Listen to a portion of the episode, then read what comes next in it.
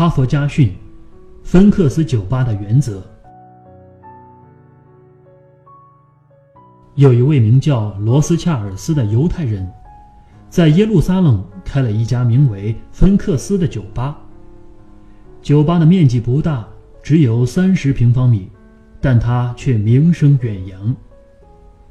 有一天，他接到一个电话，那人用十分委婉的口气和他商量说：“我有十个随从，他们将和我一起前往你的酒吧。为了方便，你能谢绝其他顾客吗？”罗斯恰尔斯毫不犹豫地说。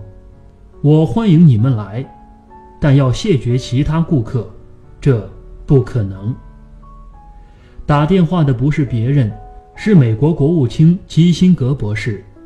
他是在访问中东的议程即将结束时，在别人的推荐下，才打算到芬克斯酒吧的。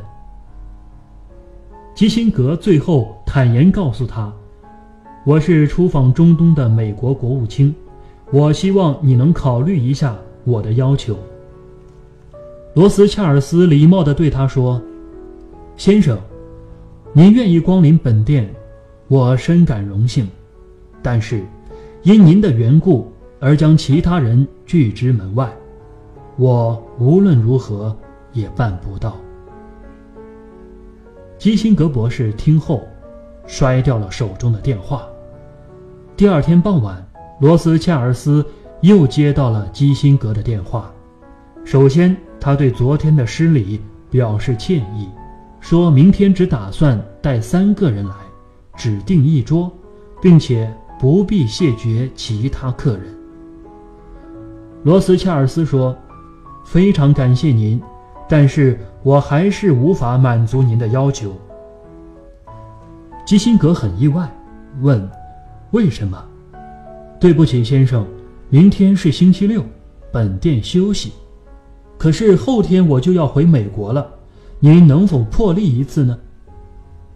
罗斯恰尔斯很诚恳地说：“不行，我是犹太人，您该知道，礼拜六是个神圣的日子，如果经营，那是对神的玷污。”基辛格无言以对，他只好无奈地离开了耶路撒冷。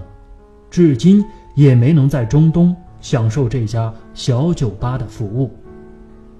这个故事可能很多人不信，但事实却是这样。